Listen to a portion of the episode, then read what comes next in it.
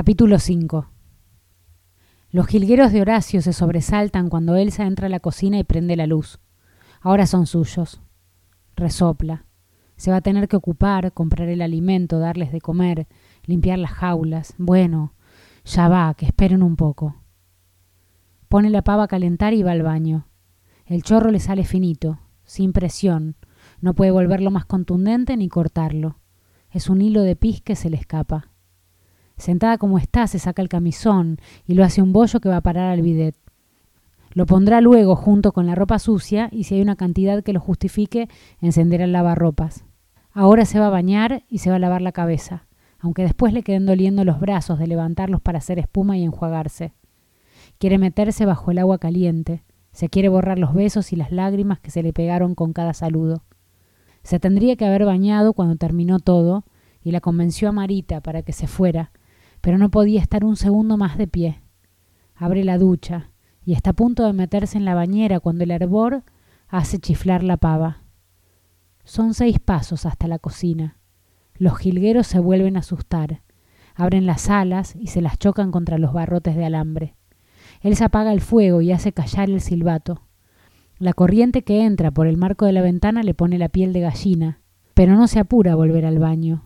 Se queda mirando para afuera, el tender que gira fantasmal y el jardín chamuscado por el invierno. Y ella, ahí.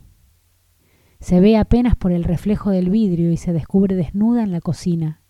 Qué desubicada, Elsa, le diría Horacio, pero no le vienen ganas de disculparse, sino de reír.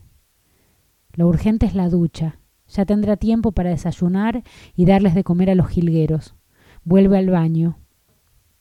El vapor que se fue juntando le saca el frío. Se sienta en la banqueta de plástico que hay dentro de la bañera. Se enjabona, se lava el pelo, se enjuaga y ya está a punto de cerrar la canilla cuando se da cuenta de que nadie le va a golpear la puerta para preguntarle si se siente bien, si tiene para mucho, que dónde está la camisa cuadros, que permiso que me quiero afeitar. Ahora se puede bañar hasta que se le acabe el agua caliente, se puede vaciar todo el termotanque en la espalda sin interrupciones. Y se le ocurre, de pronto, que quiere un jabón como los que salen en la tele, esos que dicen que tienen esencias naturales, nutrientes del Mediterráneo o extractos de frutas tropicales.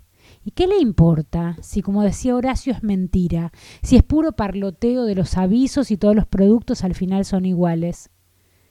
En eso se va a gastar la plata. ¿Y qué?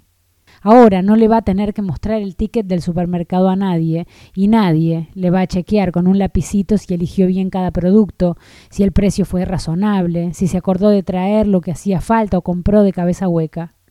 Se va a patinar toda la plata en jabones y se podrá disolver uno completo en cada ducha. Se bañó demasiado rápido, de pura costumbre. Ya no tiene que ser así. Empieza de nuevo. Flexiona una pierna, Logra subir un pie sobre la rodilla contraria. Lo siente dolorido, inflamado. Le vendría bien una piedra pómez. Con la otra pierna no puede hacer el mismo movimiento.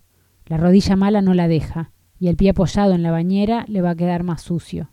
Hace espuma entre las manos, se la lleva al cuello, a las axilas, a las ingles, detrás de las rodillas, debajo de las tetas, no deja ningún pliegue de lado.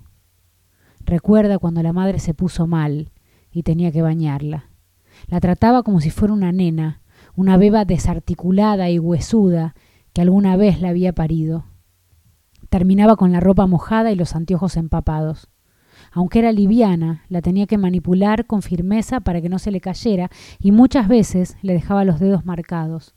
Sentate, mamá, levanta el brazo, no te agarres de las cortinas que las vas a descolgar, date vuelta, no seas terca, mira para arriba, cerrá los ojos, no te levantes, quédate sentada, te digo, no te comas el jabón, carajo. Después le daba miedo que el médico o la chica que iba a tomarle la presión y ponerle las inyecciones le descubrieran los moretones. Elsa se arregla bien sola, se prepara de comer, no usa pañales, y ahora mismo se baña sin ayuda, se enjuaga y se deja estar bajo el chorro caliente. El agua le cae en la cara y le borra el recuerdo de la madre.